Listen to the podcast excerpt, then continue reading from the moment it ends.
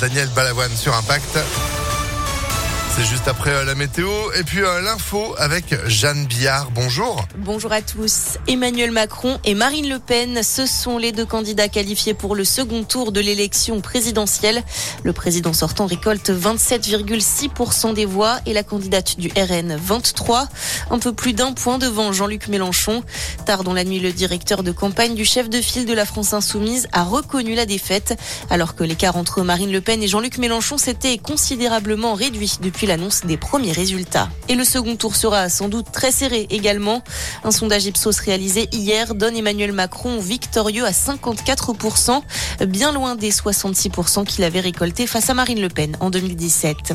Notez que les autres candidats arrivent loin derrière le trio de tête, 7,2% pour Éric Zemmour.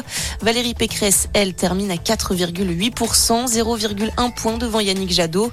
Jean Lassalle fait un peu plus de 3%, 2,3 pour Fabien Roussel et un peu plus de 2% pour Nicolas Dupont-Aignan. Anne Hidalgo ne récolte que 1,7% des voix et Philippe Poutou et Nathalie Arthaud arrivent sous la barre de 1%. L'autre chiffre de cette élection, c'est celui de l'abstention. Un quart des électeurs inscrits ne s'est pas rendu aux urnes hier.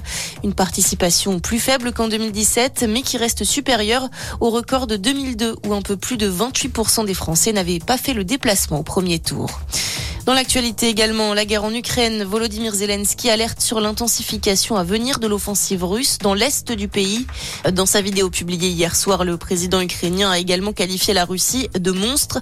Il accuse Moscou de ne pas reconnaître ses responsabilités dans les crimes de guerre qui auraient été commis notamment dans la région de Kiev. 1200 corps ont été découverts.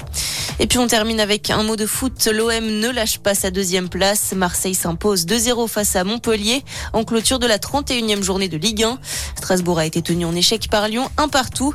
Et Nice est battu 3-0 à Lens. Bonne journée à tous. Merci beaucoup. Retour de l'info, ce sera à 6h30 sur Impact. 6h02.